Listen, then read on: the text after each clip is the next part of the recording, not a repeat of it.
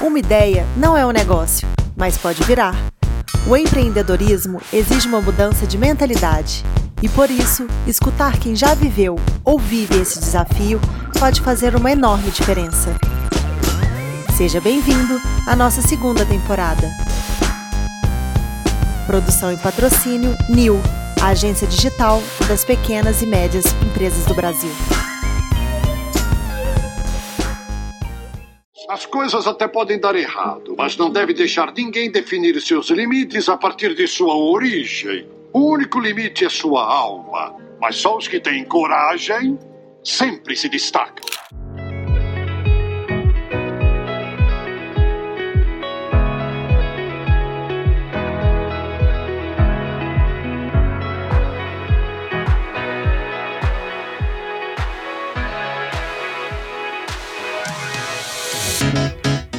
Começando agora o décimo episódio da segunda temporada do Faça Parte do Futuro. E hoje, de novo, estamos em três. Carla está aqui comigo. Oi, Carla. Olá, bom dia. Tudo bem? Tudo ótimo, graças a Deus. Para me ajudar aqui a conduzir essa conversa hoje com a Cá Morandi. Oi, Cá, tudo bem?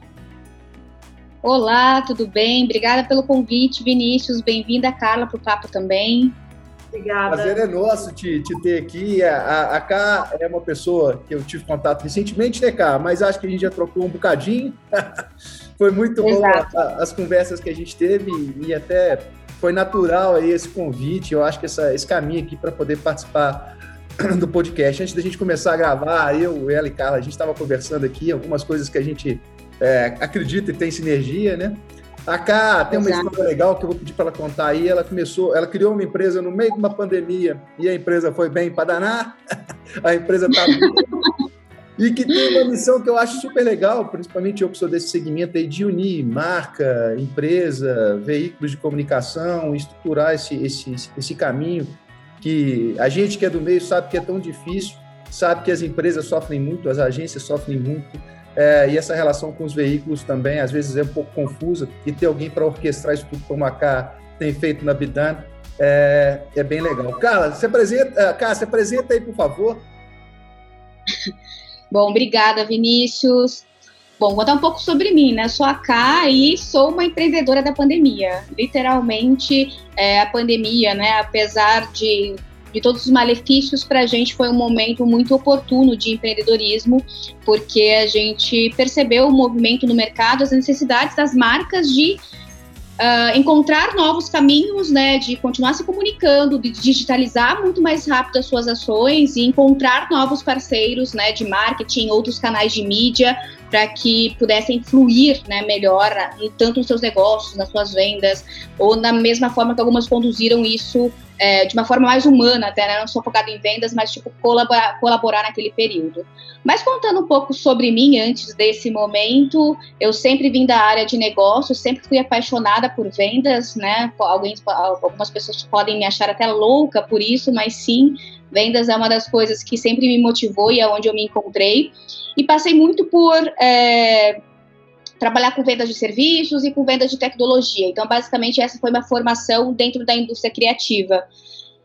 Fiz faculdade, fiz dois MBAs, e aí no mestrado foi aonde eu trouxe um pouco também de teoria e muito mais de conceito sobre a indústria criativa e as dificuldades de fato que elas tinham em gerar negócios e buscar novos mercados e explorar isso de uma forma é, que rentabilizasse de fato as suas ideias.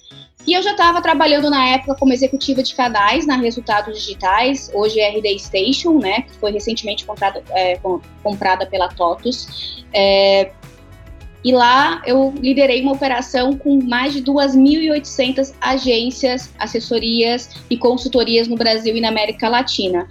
Então, deu uma, uma experiência muito clara da dificuldade das agências em gerar negócios ou ter um raciocínio de captação de negócios mesmo estruturado ou que de fato conseguisse trazer uma previsibilidade de receita para esses negócios, né? Sempre foi uma, uma indústria muito reativa, né? Então, ela sempre esperava que algumas coisas acontecessem. E depois disso, terminei junto meu mestrado, passei um ano viajando aí pela Europa e pela Ásia, fiz retiro na Índia, no Nepal, fui para o Vietnã, Camboja, E foi muito bacana essa experiência para compor um pouco também dessa questão de cultura, de pessoas, é, de dar espaço para o meu cérebro também é, captar outras coisas além do mundo de negócio, que eu estava muito imersa há muitos anos. E quando eu voltei, vim para uma das grandes agências aqui em São Paulo, liderando a operação de negócios de marketing. E aí, quando eu saí, eu falei, várias agências me chamando, né, para cá, vem para cá, ser executiva aqui, assuma essa parte aqui. Eu falei, nossa, para que, que eu vou para um lugar, sendo que é uma dor tão grande nesse mercado, em que eu posso ajudar muitas outras agências e outros veículos, é, criando né, uma, uma metodologia, uma empresa que apoia isso. E assim nasceu a Bidan, e assim nasceu eu empreendedora também, em abril do ano passado. A gente está com um ano e dois meses aí de empresa, estamos em 12 mulheres no time, e, né, ano passado foi um ano muito bom, o nosso primeiro ano, a gente já faturou nosso primeiro meio milhão, então para a gente foi uma super prova de que a gente estava fazendo a coisa certa e trazer isso muito mais estruturado para um crescimento ainda mais agressivo para esse ano também. Legal, você falou sobre pandemia, né? Acho que os três aqui, nós três, né? De certa forma a gente foi agraciado, é, a gente tem conseguido nos manter e fazer bons negócios. Acho que os três, né? A pandemia acabou trazendo boas oportunidades para a gente. E eu acho que isso muito porque a gente está conectado nessa história da economia criativa, né? É, tem uma parte da economia criativa que sentiu muito com a pandemia, né? A turma dos eventos, de restaurantes, enfim. Mas também tem uma outra parte da economia criativa que está conseguindo surfar bem essa onda, né? E eu acho que isso vem trazer uma, uma, uma tendência nova, né? Não é não, Carla? A gente estava falando sobre isso, né? Economia criativa que tem essa questão da, da, da cachola, seu motor, né? Seu gerador de, de negócios, né? Ser, ser a, a matéria-prima da história toda. É, a gente acabou, acabou se beneficiando por isso, com isso, e eu acho que tem, mais, tem oportunidade de mais gente se beneficiar, né, não? É o quanto é importante, né, a gente sair um pouco da caixinha, porque eu acho que são nas crises e nos maiores desafios que a nossa mente mostra o seu potencial de desenvolver coisas novas e diferentes. Eu acho que quem está conseguindo ter esse mindset em relação à economia, em relação ao trabalho, em relação à maneira como se posiciona com o mercado, está conseguindo pensar diferente e se destacar como a empresa da Cá está mostrando, né, Cá? Então conta um pouquinho pra gente como que funciona a sua empresa, como que hoje ela se posiciona no mercado. Compartilha com a gente para a gente entender um pouco mais. Perfeito, e concordo muito com você é, Carla, que o caos sempre ajuda. É, né, historicamente, o caos que aconteceram em todas as histórias fizeram com que a gente evoluísse como sociedade, né, e como, como pessoas de uma maneira geral. E eu acho que essa pandemia ela trouxe esse aprendizado eu acho que em nível pessoal, em nível profissional, acho que fez a gente repensar sobre muitas coisas e até num trabalho muito mais colaborativo, que antes a gente não tinha, né? Antes era tinha aquela concorrência de empresa por empresa e quantas empresas, né, criaram seus collabs aí é, e fizeram coisas fantásticas com o mercado, né? Claro, construindo marca o tempo todo, mas de alguma forma trazendo algum benefício para a sociedade, né? Então acho que isso foi um aprendizado gigantesco que a gente pôde ver. É, a gente, né, como Bidan, a gente tem a proposta hoje de intermediar negócios entre agências, veículos de mídia com as marcas. Né? Então, basicamente, quando a gente olha para as agências e para os veículos de mídia, a gente funciona hoje como um white label é, da estratégia comercial. Então, a gente entende cada uma dessas agências, entende o modelo desses negócios, as histórias que ela tem para contar, os cases que ela construiu e desenha para ela um recorte de mercado onde estão as melhores oportunidades que façam sentido para ela, dentro do que ela tem como serviço, dentro do que ela tem é, em questão de expectativa de receita, ou mesmo de um, de um segmento onde ela tenha mais possibilidade de criar e tudo mais.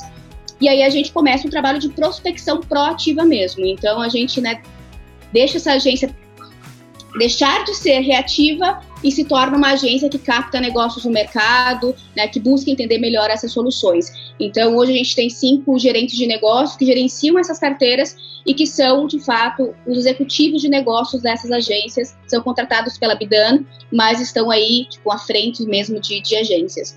E de um outro lado, a gente percebeu muito rápido, né, ao longo desse um ano, a necessidade das marcas em encontrarem as agências, que é um pouquinho ao contrário. Né? Hoje a gente percebe, por exemplo, é, e aí com muita experiência mesmo, porque a gente gera em torno de 700 conversas todos os meses aí, então é uma volumetria muito grande, então a gente tem uma uma referência muito boa para trazer isso da dificuldade que as marcas têm de contratar uma agência. Pode ser simples, eu sei que existem aí, tipo, muitas agências, né? Tipo, só aqui em São Paulo a gente está falando de quase 3 mil agências.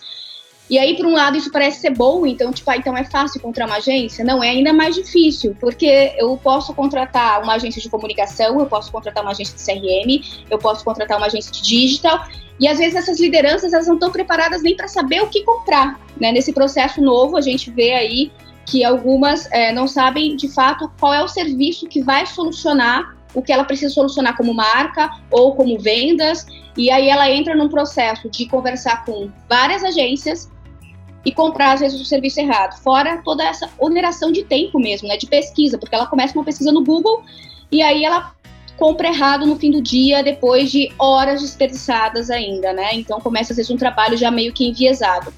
E aí a gente uh, começou a trabalhar um serviço novo esse ano, que é pegar essas, essas marcas, ajudá-las a construírem o briefing, deixar mais claro realmente quais as dores que ela tem, ou qual o objetivo de negócio, ou metas que ela tem para aquele ano, e dizer: olha, você precisa de tal serviço, ou você precisa de uma agência com esse serviço, ou você precisa de três agências, porque a gente precisa olhar de uma forma mais macro essa estratégia.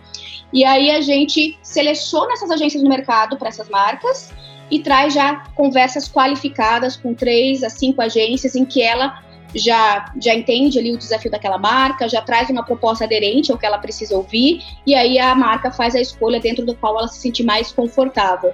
Então, basicamente, a gente está onerando o tempo de um lado para as marcas e trazendo mais eficiência nesse parceiro e nessa contratação. E para as agências, a gente está resolvendo ainda a dor dela, que é gerar um lead qualificado, que é gerar um bom negócio, que é onde ela também tem uma dor. Então, basicamente, é isso que a gente faz no dia a dia. Uma coisa que, para mim, é muito claro na pandemia é que dois segmentos que as empresas se atentaram que precisam é, olhar com mais cuidado é a parte da, do, do, digital, né, da, da, tecnologia e a questão do marketing. Né? As pessoas agora, as, as empresas, né, os empreendedores tomaram, tomaram consciência de que precisam, precisam se apresentar melhor, se posicionar, e eu vou te dizer, não tem coisa mais difícil do que comprar marketing hoje, né? Porque você vive um mundo transbordado de ilusão, né? De mensagens é, cheias de, de, ilusão e que muitas vezes não, não é assim que funciona o digital. O digital não é assim.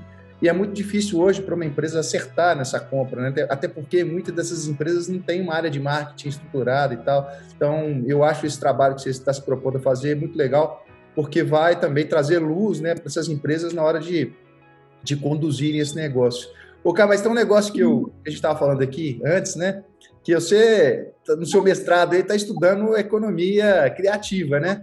É, eu achei isso super legal. E tem uma, uma história que eu, que eu fiquei sabendo aqui, é, que, essa, que esse termo, indústria criativa, foi surgir lá no meado dos anos 90. É, parece que foi na Austrália, mas no lugar onde que essa história ganhou mais força foi no Reino Unido, quando o Blair assumiu, né? É, parece que o país estava vivendo um caos e o Blair queria achar uma solução para a história, criou um grupo multidisciplinar, chamou lá ministros, empreendedores e não sei o que, falou: turma, como é que eu resolvo isso aqui?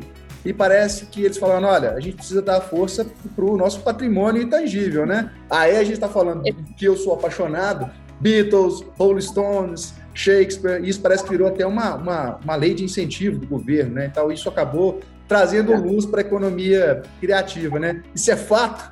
Você chegou a estudar isso lá no, no seu mestrado? Isso é fato. É, sim, começou no Reino Unido, mas a Europa, na verdade, ela foi é, como assim a, a, o grande berço, digamos, de olhar a indústria criativa como uma possibilidade de, de receita mesmo dentro do PIB, que antes não era nem olhado, né? Então, é, obviamente, né, quando a gente olha para a Europa, faz muito sentido que começa por lá, tem toda a questão histórica e cultural da Europa, né? Para quem já, já visitou alguns países lá, todo o acesso que a gente tem em relação à história, à cultura, à arte, né? Eu sou apaixonada por Viena especificamente, porque eu acho que é uma história fantástica de cidade, né? Que toda a história dela não vem da guerra, vem de toda essa questão cultural. É... E ela começou a ser percebida exatamente na década de 90 como uma possibilidade de contribuição mesmo para a sociedade em relação à receita, sabe? A gente começar a pensar nisso primeiro internamente, nos mercados internos, mas depois mesmo como exportar a, a, a criatividade para outros países, isso virá né, parte aí do nosso comércio como um todo, né? E não na parte ruim, eu acho isso. Eu acho que isso justamente deu palco para que muitas profissões que antes não eram valorizadas, né, ou eram percebidas como menos importantes, vamos dizer assim, ganhassem uma relevância incrivelmente importante dentro de PIB de diversos países, assim. Então, é, tem um lado é, muito bom, que é justamente a gente teve mais acesso à cultura, é, os criativos tiveram um espaço mais importante dentro da economia e tiveram mais espaço para discussão e pensamento de negócio nisso tudo também. E a gente foi, ao longo do processo, né? Então, tipo, a gente fala, obviamente, de, de músicas, né? De, tipo, de cantores, de bandas, que eu acho que foi que movimentou muito o Brasil também, desde a década de 70, né, para cá. Então, a gente é, não, não, não, olhava o quanto que esses shows, né, os festivais, o quanto isso gerava de receita, e era uma receita gigantesca. E, e, hoje ainda é, né? Que nem eu falo, a própria pandemia, trazendo pro, né, dando um salto para 2020, como a cultura nos salvou, né? Como a arte nos salvou nesse processo de estarmos isolados e, tipo, as lives, né? Tipo, já trazendo a tecnologia hoje, né? Foram fundamentais para que a gente, né, conseguisse interagir, tivesse acesso a músicas, tivesse acesso a, a, a várias a, feiras online que eu participei, né? Então, muitas coisas aconteceram né, tipo, ao longo desse período dentro da indústria criativa. E a minha pesquisa, na verdade, né, eu já finalizei ela, é, eu defendi ela em 2018, então já se passaram três aninhos, mas ainda está reverberando bastante artigos por causa disso, né? Porque eu acho que ela, ela não tinha ainda uma base teórica muito forte. Então, eu acho que isso dentro da, da, da, da das faculdades, das universidades agora está ganhando uma relevância maior, está tendo mais é, repertório para ser discutido de uma forma teórica mesmo.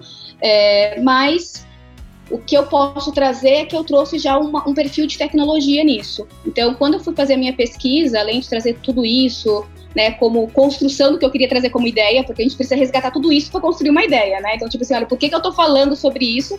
Então, foi buscar. Mas, basicamente, é, eu pesquisei sobre empresas de tecnologia, né, com base tecnológica, e separando aquelas que tinham a criatividade como um core e as que não tinham. Então, de um lado, a gente trabalhou as empresas que eram de gamificação, empresas em marketing, é, produtoras, então, que já usavam tecnologia, e de um outro, a gente pegou empresas que trabalham com gestão, contabilidade, então, que são serviços um pouco mais legislativos, que tem várias outras questões aí bem importantes, né, fiscais, enfim, que acabam é, deixando isso um pouco mais complexo. E nessa pesquisa, basicamente, o que a gente entendeu é que algumas as empresas criativas, na verdade, elas nascem mais rápido, elas faturam mais num curto prazo e ainda vão para os mercados externos muito mais rápido. Né? Então, já, às vezes, algumas já nascem globais, né? Que nem eu falei, acho que a gente conversou anteriormente, né, Vinícius? A gente falou até sobre teoria de Born Globals. São empresas que elas nascem aqui em São Paulo hoje já vendendo para a Alemanha. Né? Ela nem vende para o mercado brasileiro, ela já nasce né, vendendo para um outro mercado. E além disso, pela questão da criatividade, então elas acessam mais rápido outros mercados e conseguem capilarizar mais rápido também. Então, tipo, eu já abro, já vou para a Alemanha e daqui a pouco eu já estou vendendo no Japão, na China, né, na Europa e o mercado brasileiro às vezes nem tem acesso à tecnologia ou ao trabalho que eu estou fazendo. Então, tipo, a criatividade tem um poder gigantesco somado à tecnologia que a gente nem imagina e que essa pesquisa acabou dando, dando base e voz também é um pouco sobre a importância da criatividade aliada à tecnologia. Incrível, é incrível ver o quanto a gente pensar diferente faz a gente se destacar, né? Antes eu acho que isso não era tanto falado. Quando eu comecei há 15, 16 anos atrás a falar de mercado criativo, de pensar fora da caixinha, todo mundo ficava assim, nossa, mas como assim? E hoje, cada vez que a gente fala com novos empreendedores, até empreendedores que estão há tempo no mercado, falam o quanto isso é forte, né? É muito bom.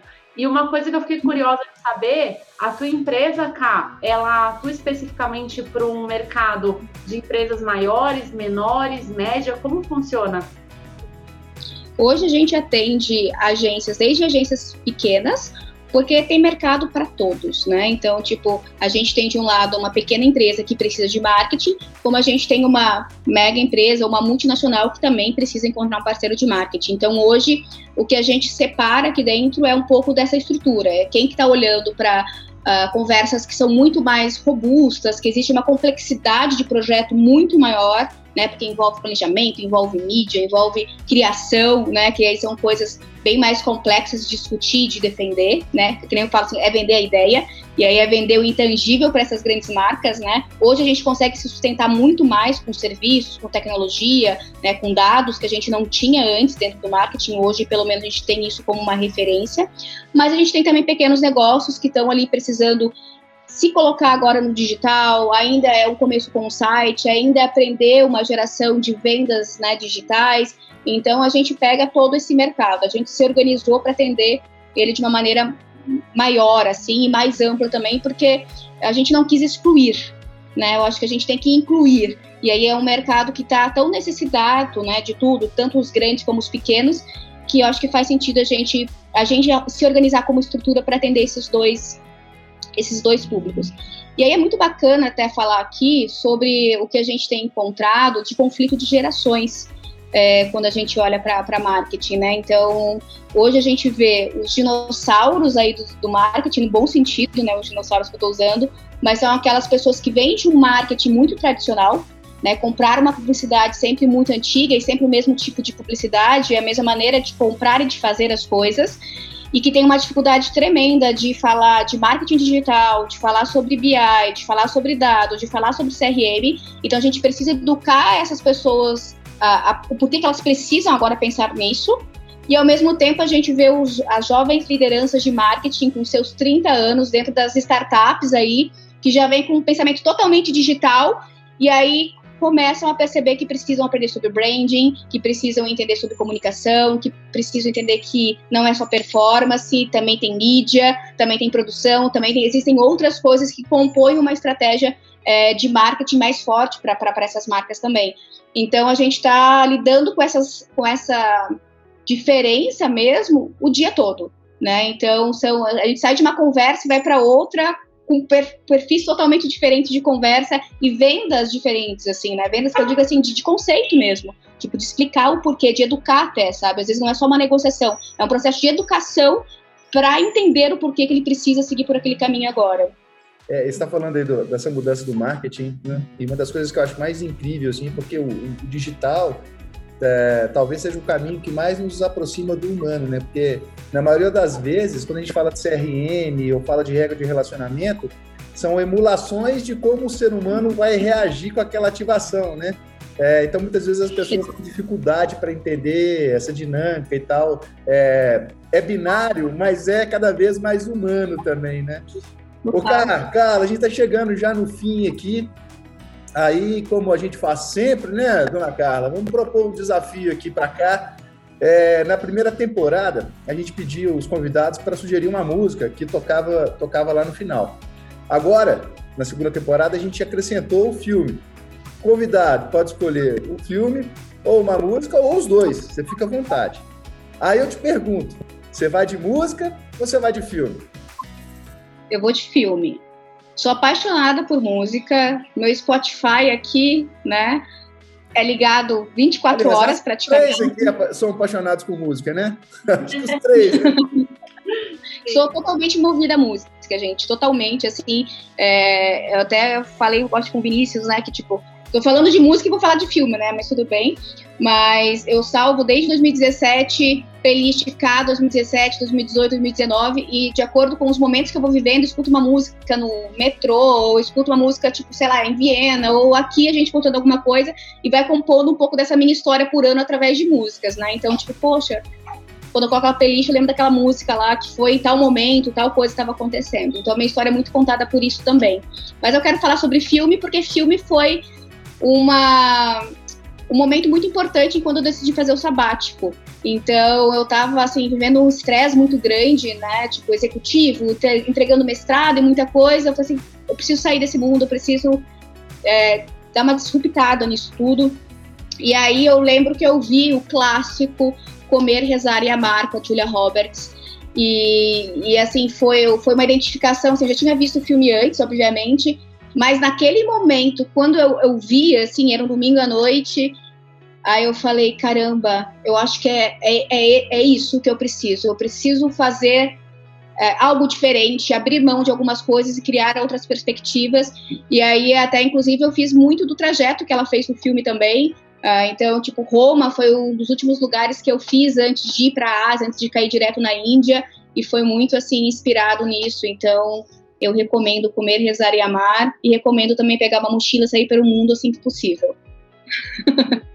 Fala o nome que a Carla, a Carla é da viagem, viu? Nossa, ah, é? passo a vida viajando. Inclusive, tornei minha empresa é, virtualizada, né, remota, para que toda a minha equipe e eu pudesse trabalhar em qualquer lugar do mundo, que é um outro assunto aí que a gente vai longe. Mas é maravilhoso. Não, não, eu, já... eu, eu sou super adepta a isso e agora em outubro eu começo meu projeto Nômade novamente. Então agora eu vou explorar Brasil e América do Sul também a partir de outubro justamente né, nesse modelo mais digital que já é a Bidan, e aí eu vou explorar coisas que não explorei por aqui também e voltar à vida nômade, porque esse contato com as pessoas é o que nos transforma. Eu acho que isso contribui para os nossos negócios, contribui para as nossas relações, contribui para que a gente seja mais criativo, porque a gente cria mais repertório, né? E quanto mais repertório, mais insights você tem, mais criativo você é, mais diferentes e mais humanizado você consegue fazer as coisas, né? Então, é, é um investimento que vale a pena. Comer, rezar e amar, parte 2. Desculpa, eu queria até que você deixasse seu Instagram, porque eu acho que tem muito a compartilhar aí para quem está entendendo o que, que é essa novidade que você trouxe, porque é um mercado novo, né? E super necessário. Eu achei super interessante tudo que você passou. Então, se puder falar antes da gente colocar a música. Claro, meu Instagram é arroba C-A-H-Morandi, arroba Camorandi. São todos bem-vindos por lá, gente. Sempre tem conteúdo lá para compartilhar sobre negócios, sobre viagem, sobre empreendedorismo. Então, sejam bem-vindos. Cá, obrigado por você ter topado participar aqui. Espero que você volte em breve. Quem sabe você não volta para contar dessa, dessa segunda viagem, desse seu segundo roteiro, dessa experiência sua nômade pela América do Sul. Vai ser super bem-vindo aqui. Obrigadão mesmo, um beijo. Obrigado por ter participado aqui com a gente. Obrigada. Obrigada, Vinícius. Obrigado, Carla. Beijo. Happiness